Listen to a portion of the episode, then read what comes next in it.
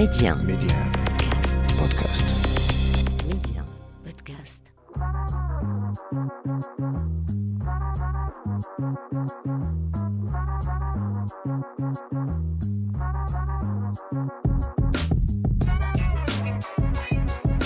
Bienvenue à vous pour ce nouveau numéro de l'Hebdo MC, le rendez-vous taillé sur mesure pour tous les curieux et curieuses. On parle média, culture et tech avec un focus tout particulier sur le Maroc. Média 1 كريمة لبدو ام سي Cette semaine, pour notre interview, on reçoit Baha Rabia, médecin épidémiologiste, nutritionniste et vice-présidente du Collège national des médecins nutritionnistes. On la reçoit à l'occasion de la Journée mondiale de l'obésité, puisque la particularité de cette année, c'est cette volonté d'impliquer les médias dans le processus de lutte contre ce fléau. Pour la chronique, on parle culture, on fait un tiré cap des actrices et acteurs marocains qui ont joué dans des séries télévisées internationales. Et enfin, dernière rubrique, nouvelle édition du journal de l'Hebdo MC, une édition 100% tech. Sinon, en attendant, premier stop. L'interview MC. Et pour notre interview cette semaine, comme convenu, on reçoit Baha Rabia, médecin épidémiologiste, nutritionniste et vice-présidente du Collège national des médecins nutritionnistes. Baha Rabia, bonjour et merci d'avoir accepté mon invitation aujourd'hui. Merci à vous euh, de vous intéresser à notre sujet et d'avoir euh, de m'avoir invité. Tout le plaisir est pour moi. Alors, Baha Rabia, le vendredi 4 mars, c'est la journée mondiale de l'obésité, sous le thème cette année, euh, l'obésité euh, de la réflexion à l'action. Avant d'aller euh, plus loin dans notre échange, où en est le Maroc face à ce fléau? Euh, justement, euh, le Maroc a fait une bonne avancée par rapport à ce sujet, certes insuffisante encore, mais une grande avancée parce que euh, le Maroc, euh, la direction de l'épidémiologie et la lutte contre le- le- les maladies au niveau de- du ministère de la Santé, elle reconnaît comme l'OMS euh, l'obésité comme maladie. Donc, il y a une stratégie de lutte contre l'obésité. La stratégie nationale de nutrition au niveau de la direction de la population aussi a tracé euh, des axes de lutte contre l'obésité. Euh, donc, euh, il y a beaucoup de choses qui sont déjà tracées et qui sont, il y en a qui sont déjà mises en place. Il y en a qui, euh, qui encore euh, en train de, de s'installer petit à petit dans le système de santé euh, marocain. Et Baha, la particularité de cette année, c'est cette volonté d'impliquer les médias. En quoi consiste euh, cette implication?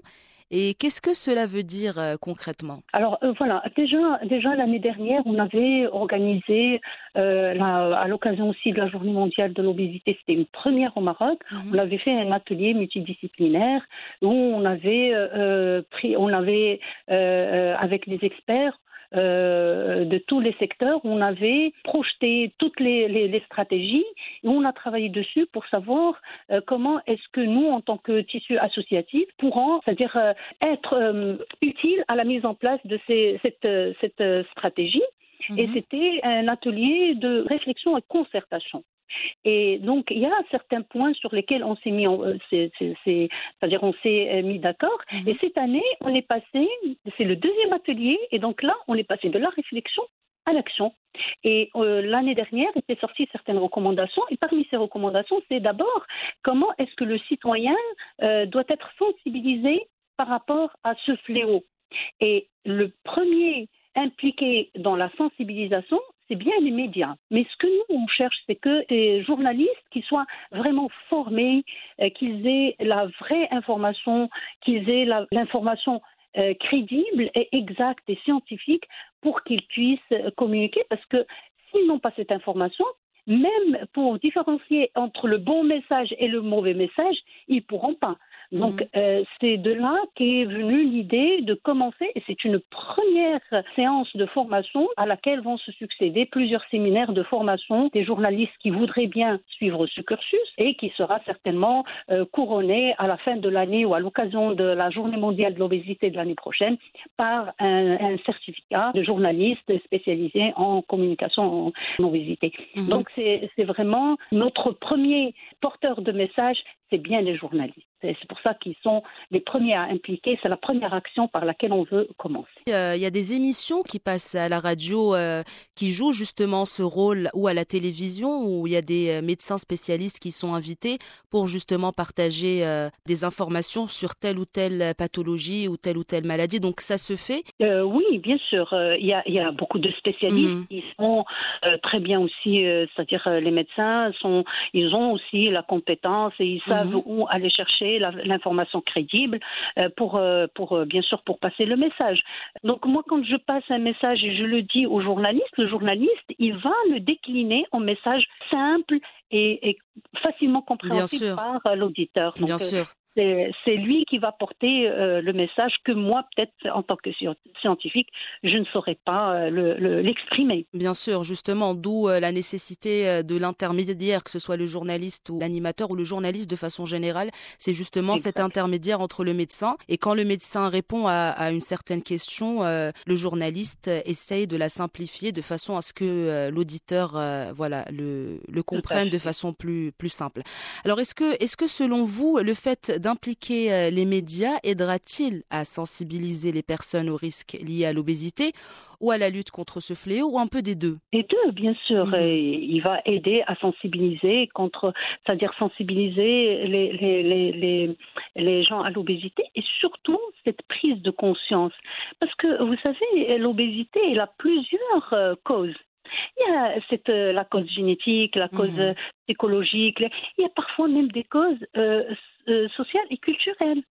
Et, nous, ce qu'on veut, c'est que euh, la prise de conscience du bien-être santé n'est pas, c'est-à-dire, c'est le, c'est le principal euh, objectif que nous avons. C'est pas d'avoir un joli corps, c'est pas du tout par rapport à la physionomie. Non, bien sûr. C'est par rapport mm. à un état de santé. On sait très bien que l'obésité aujourd'hui, elle est impliquée dans la genèse des maladies chroniques, euh, maladies, euh, cardiovasculaires, diabète, maladies cardiovasculaires, et même pour les cancers, parce que cette obésité, surtout abdominale, au niveau de l'abdomen, c'est un tissu qui est actif et qui devient à un certain moment fou et commence à euh, envoyer des messages euh, incohérents et qui, qui va faire en sorte qu'il y aura un cancer, que ce soit le cancer de l'ovaire, le cancer du sein et, d'autres.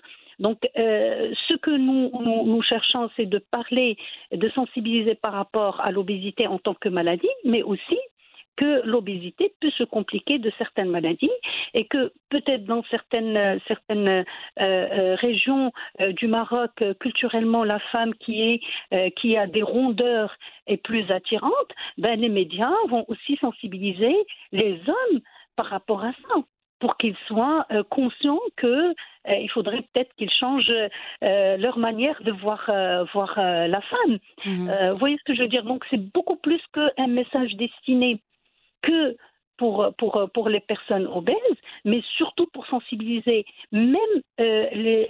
Vous savez, parfois, il y a même des familles où un enfant qui n'est pas obèse, qui n'est pas... Les, les, qui n'a pas des petites rondeurs et tout, il, est mal, mal accepté. Mmh. Donc, euh, euh, c'est pas c'est pas que par rapport à la personne qui est en surpoids, qui parfois n'est pas très consciente, mais par rapport à l'entourage tout en évitant tout ce qui est discrimination et regard euh, qui est un regard méprisant que, auquel peuvent être parfois confrontées les personnes obèses. Donc, c'est une sensibilisation par rapport à toute la pathologie, que ce soit l'obèse, celui qui, qui peut, être, peut devenir obèse ou par mhm. rapport à l'entourage, les décideurs aussi. Le fait que euh, les journalistes commencent à en parler et à sensibiliser, ben aussi les décideurs euh, par rapport aux espaces verts, par rapport à l'aménagement euh, de certaines, certaines activités. C'est une sensibilisation qui n'est pas seulement pour l'obésité, mais par rapport à tous les déterminants et, les causes de l'obésité. Et enfin, bah, Rabé, on le sait, les médias donc perdurent grâce à la publicité, en grande partie l'agroalimentaire, un aspect non négligeable et nécessaire donc pour le bon déroulement euh, d'un média. Alors s'impliquer, euh, oui, mais, euh, mais à quel prix? Autrement dit, quelle est la limite? Ben Justement, euh, nous, on n'est pas contre la publicité. C'est, aussi un moyen de, de pouvoir euh, payer des émissions. on le sait, on ne mmh. le nie pas, c'est de l'économie. Maintenant, euh, euh, quand on va donner des outils à un journaliste, euh, c'est une manière aussi de le sensibiliser aux, bons aliments. C'est-à-dire que lui-même, quand sa conscience va, c'est-à-dire quand un aliment n'est pas bon pour la santé, il, ne, c'est-à-dire sa conscience est, réveillée. Donc il, voudra, il pourra faire la différence entre le bon et le mauvais. Donc c'est une façon aussi de, c'est aussi l'objectif de, cette, de, cette formation, de lire les étiquettes, l'étiquetage, de comprendre la composition. Tout ça va permettre d'avoir un journaliste que quand il va choisir une publicité, il sait ce qu'il va choisir. Et on va à ce moment-là aussi pousser des agroalimentaires à prendre conscience de ce qu'ils fabriquent. Mmh. Oui, donc c'est euh, vraiment, moi je trouve que le journaliste, les médias euh, sont une clé importante. C'est la grande clé, vous voyez, des, grandes portes euh, à l'ancienne comme l'Andalousie, les grandes clés. C'est ça, c'est pour moi, c'est ça les médias aujourd'hui. C'est cette grande clé qui va ouvrir la grande porte et qui et chacun prendra son chemin selon selon ce que les médias vont, donner comme comme message et il y aura une action multisectorielle. Comme je vous ai dit, sur lui-même, il commencera à voir, se remettre en question quand il aura des publicités peut-être qui ne répondent pas à ces, à ces, à, à ces, ces, c'est-à-dire ces informations qu'il a, qu'il a reçues.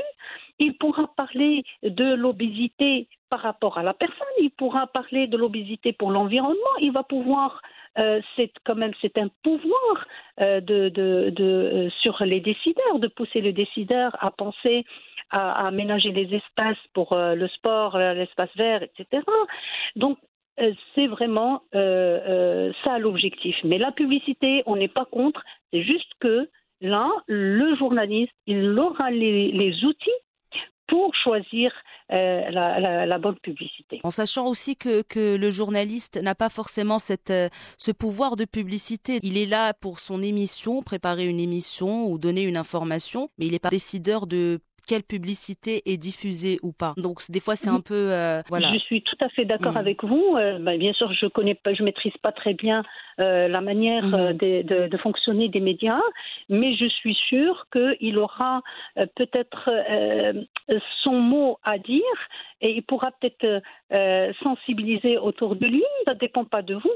Ce qu'on demande, c'est que les choses qui dépendent du journaliste, qu'il ait la, la main pour donner l'information crédible. Hmm. C'est tout. Au niveau du... pas en train Voilà, au niveau du partage de l'information, donc euh, d'un spécialiste à l'auditeur, que le cheminement se fasse d'une façon euh, simple et ludique pour que tout le monde comprenne et pour que le message soit diffusé euh, au maximum. Exactement, tout à fait. Donc on espère réussir ce challenge, mhm.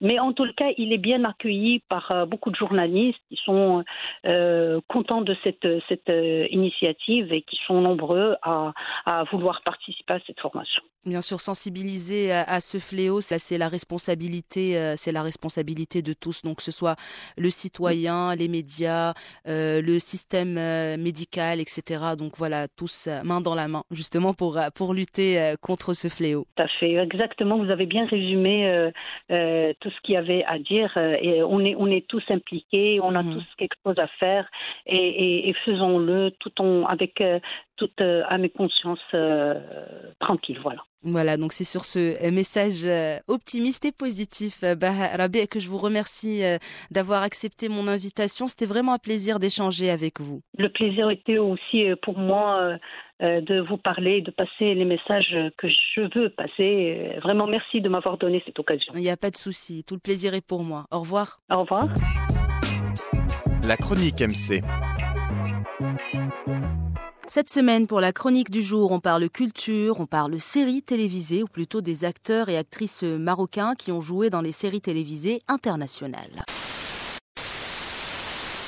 Actualité oblige, on commence par l'acteur Assaad Boueb, qui s'est fait connaître notamment dans Maroc de Leila Marakchi. L'acteur marocain a dévoilé un cliché du tournage de la série Peaky Blinders sur sa page Instagram, où il joue le rôle d'Henri, un barman. Quand j'arrive à dormir, je fais un rêve. Un rêve dans lequel quelqu'un convoite ma couronne.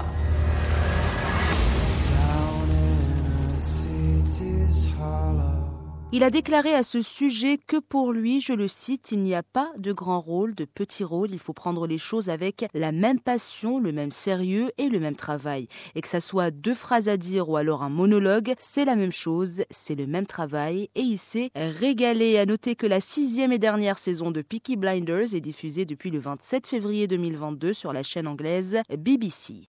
Deuxième acteur marocain à s'être frayé un chemin dans le cercle très fermé d'Hollywood, Jamel Antar. On a pu le voir notamment dans la célébrissime série américaine NCIS. Après l'émotion des retrouvailles, C'est une longue histoire.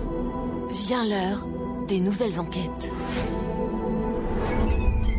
Ça y est, c'est reparti. Ce franco-marocain né le 23 décembre 1976 y a interprété le rôle d'un membre de la mafia italienne au NCIS LA. On rappelle que la série est une émission de procédure populaire liée à la division NCIS qui appréhende des criminels insaisissables et souvent dangereux grâce à l'utilisation du travail sous couverture, de la technologie avancée et plus encore. Et des actrices marocaines, il y en a aussi, comme Mina El-Hamani, révélée grâce à la série Elite, disponible sur Netflix. Les élèves de ce lycée sont les leaders de demain. C'est vous les nouveaux? Je vous souhaite bonne chance, vous en aurez besoin. L'actrice y incarne Nadia. Nadia Chana est l'un des personnages principaux de la saison 1 et de la saison 2 d'Elite. Elle fait partie des lycéens ayant reçu une bourse pour étudier à Las Encinas. Elle est intelligente, brillante et concentrée. Pour rappel, et sans spoiler, l'histoire d'Elite tourne autour de trois ados issus de la classe ouvrière qui accèdent à une école élitiste d'Espagne. Le fossé qui les sépare des élèves fortunés conduit à la pire des tragédies. Et enfin, l'actrice marocaine Sarah Perles qui apparaît dans la huitième saison de la célèbre série d'espionnage Homeland. C'est une machine politique impitoyable qui compte bien nous voler notre pays. Sarah Perles y interprète le rôle de Paxima, une afghane. Elle a d'ailleurs joué dans le premier épisode de la huitième et dernière saison de la série qui raconte en gros l'histoire de Carrie Mathison, agent de la CIA souffrant secrètement d'un trouble bipolaire et la seule persuadée que Nicolas Brody, marine américain libéré lors d'une opération commando, est radicalisé. Une série qui, on le rappelle, a connu un énorme succès. Voilà, ça sera tout pour la chronique du jour, mais restez avec nous, l'Hebdo MC, ça continue. Le journal MC. Et on ouvre le bal avec cette info sur Facebook qui accueille désormais les Reels, ces vidéos courtes proposées depuis deux ans sur Instagram. Le service a été testé durant plusieurs mois aux États-Unis sur iOS et Android et c'est maintenant le reste du monde qui peut y accéder. C'est ce qu'indique Meta. Le format de vidéos courtes Reels est le service qui connaît la plus grande croissance. D'ailleurs, l'entreprise américaine rappelle que la moitié du temps passé sur Facebook et Instagram concerne le visionnage de vidéos en ajoutant les Reels sur Facebook. Le groupe Meta place TikTok en ligne de Meta compte également monétiser ce nouveau service. Les créateurs de contenu peuvent intégrer un programme leur permettant de générer jusqu'à 35 000 dollars de revenus mensuels. Il s'agit d'insérer des publicités dans ces vidéos courtes. Ce service ne concerne pour l'instant que les États-Unis, le Canada et le Mexique, mais d'ici la mi-mars, les créateurs de contenu du monde entier pourront en profiter. Deuxième info et pas des moindres, on parle de ce chèque de Steve Jobs vendu aux enchères, daté du 15 juillet 1976. Ce chèque Apple Computer Company établi à l'ordre de Kirov Electronics pour un montant de 3430 dollars. Le site d'enchères indique que d'après la date, il a probablement servi à payer les pièces utilisées pour assembler le deuxième lot d'ordinateurs. Jusqu'à présent, le chèque a fait l'objet d'une offre de plus de 45 000 dollars, la prochaine offre étant fixée à plus de 50 000 dollars. Il pourrait se vendre plus cher étant donné que les enchères se terminent le 18 mars. Le chèque fait partie d'une vente à thème qui vise à retracer l'histoire des ordinateurs personnels à travers des documents et des objets. Et enfin, avant de clore cette édition, on s'intéresse une nouvelle fois au groupe Meta, mais pour toute autre chose, puisqu'à l'occasion d'un événement consacré à l'intelligence artificielle, Mark Zuckerberg, le patron de Facebook rebaptisé Meta, a annoncé le développement d'un assistant vocal. Censé être plus évolué que ses concurrents, cet outil aura pour vocation d'être utilisé avec les accessoires de réalité augmentée de Meta. Cet assistant vocal devrait pouvoir répondre à un grand nombre de questions, y compris les plus complexes, mais aussi comprendre lorsqu'elles ne sont pas bien formulées. Le même temps, ce système développé par Meta pourrait être capable de saisir le contexte d'une conversation pour pouvoir mieux répondre aux questions. Ça serait possible grâce à sa capacité de saisir les expressions faciales, les postures ou encore la manière dont certains peuvent parler avec les mains. Pour ce faire, l'assistant vocal sera équipé d'une intelligence artificielle dotée d'une structure neuronale lui permettant de gagner petit à petit en expérience et en compétences. Outre ses capacités qui s'annoncent bluffantes, cet assistant vocal inquiète certains craignent qu'il s'agisse d'un outil redoutable pour enregistrer les données personnelles des utilisateurs. De son côté, Mark Zuckerberg a assuré que Meta collaborait avec des experts des droits humains, du droit civil et du respect de la vie privée afin d'élaborer des systèmes fondés sur le respect, la justice et la dignité humaine. En tout cas, seul le temps nous le dira. C'est ainsi que se referme ce journal de l'Hebdo MC, que se referme également ce numéro de l'Hebdo MC. Merci d'avoir partagé ce petit moment avec nous. En attendant de vous retrouver la semaine prochaine pour un nouveau numéro, restez et prenez bien soin de vous.